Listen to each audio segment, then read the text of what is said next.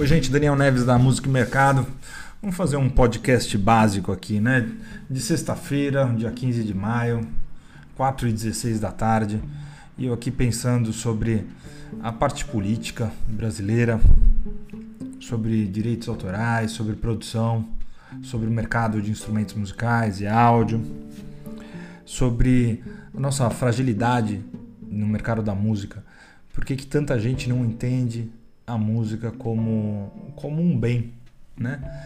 Será que será que os artistas durante muito tempo eles não conseguiam se enxergar fazendo um produto ou qual que é a, é a relação entre arte produzida por um artista e, e a forma que ele tem que vender e qual é o impacto quando esse artista ele acaba não se enxergando também como merecedor de recebimento de dinheiro, né? Assim, o aspecto do capital entrando na vida. E olha que louco, porque a gente tem uma cultura no Brasil de não de não querer pagar nada, né? A gente, principalmente quando você fala de música, assim, ah, para que eu tenho que pagar o direito autoral? Por que, que eu tenho que pagar o show do meu amigo se ele pode liberar as entradas para mim, né? É, então acho que a gente deixou a música de forma tão intangível. Óbvio, ela é intangível, né? Mas a gente não tangibilizou a música ah, como um bem, como algo que mereça ser pago. E muitas das vezes. É claro, quando você está pensando num show, aí você fala, pô, mas e o Lula Palusa, e o Rock in Rio? Óbvio que não. Sim, aí, aí a gente está levando para um grau de entretenimento maior. E tem aquele lance da banda gringa, né? Então, eu estou comprando porque é algo que é raro para mim, não é uma banda brasileira, não é o, o músico, o meu amigo e tudo mais. Mas a história não para por aí, né?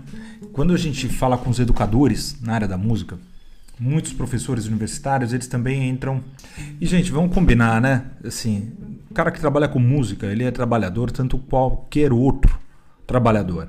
É qualquer um engenheiro, um dentista. Ah, quando eu falo que trabalha, trabalha não estou falando daquela pessoa que sonha que trabalha com música, mas ela não exerce a função, ela sonha que ela tem um talento acima dos outros. Não é isso. Estou falando o trabalhador. Seja o artista, o compositor, o intérprete, aquele cara que vai de bar em bar toda noite. Então ele tem um sonho óbvio de ter a sua obra reconhecida, mas acima de tudo, ele é um ele é um pé de boi, né, como falam. Então ele literalmente ele vai lá e ele faz o negócio ocorrer.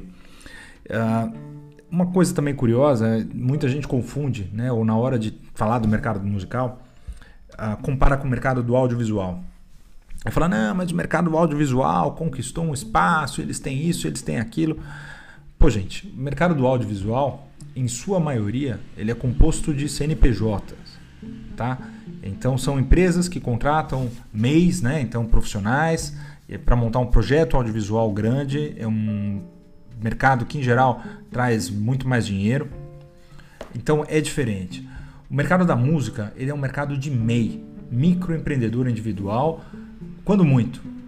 Em sua maior parte, ele é um mercado ah, de informais. E nós temos um grande problema com essa informalidade no Brasil. Quando você tem um big problemão como esse do Covid, né, em que todo mundo precisa de auxílio, como é que se prova, como se comprova que fulano ou beltrano é da música, por exemplo? Ele não tem uma, uma MEI, ele não é um microempreendedor individual, ele não tem uma carteira do OMB, ele não paga INSS, uh, mas ele trabalha com música. E aí? Que, que acontece? Como é que a gente forma um mercado? Como é que a gente amadurece um mercado se o próprio trabalhador da nossa área, muitas vezes ele não faz o mínimo, mas ele quer que o Estado brasileiro enxergue ele se ele próprio não se identifica. Eu não estou falando aqui, falar, ah, mas pô, então você está falando que tem OMB? Não, cada um faz. Se quiser tirar o OMB, tira o OMB. Se quiser entrar para o sindicato, entra para o sindicato. Não é isso, não. O que eu estou falando é que o nosso sistema de identificação, a gente se, é muito ruim. Nós, né, eu me coloco aqui no meio por fazer parte dessa indústria, a, a gente não se capacita, profissionaliza do ponto de vista legal. para que depois a gente consiga cobrar de forma legal. E isso reflete demais na construção de um setor. A gente tem que se levar a sério, mas para isso a gente precisa se levar mais a sério. A gente tem que ser mais responsável com os direitos que nós temos e com os deveres que nós temos, né, como profissional da música, da arte de uma maneira geral. E de novo vem aquela história: eu quero que os outros resolvam os meus problemas, mas eu pouco ajudo eles a resolverem meus problemas. Bom, isso vai para tudo. Será que nós fomos educados a isso? Assim, a esperar solução divina, solução do governo, né? Será que que a gente tem uma cultura? Isso é uma pergunta que eu faço para você e para mim também. Será que o brasileiro tem uma cultura de que ser perdedor é mais legal? O torna mais divino? Né? É a cultura de que daquela visão europeia, quando os europeus vieram para o Brasil, né? Óbvio que na época nem se chamava Brasil, mas para cá, e encontraram os índios nus, voltaram para a Europa e disseram: Uau, uau, lá eles são tão ingênuos, eles são tão puros que eles andam nus, né? E será que a gente assumiu isso que que é legal ser ingênuo? Ou a gente se acha assim? O que, que é e qual a vantagem disso? Olha o quanto a gente sofre politicamente, olha o quanto a gente sofre na educação, olha o quanto a gente sofre só para manter uma, uma aparência de legal.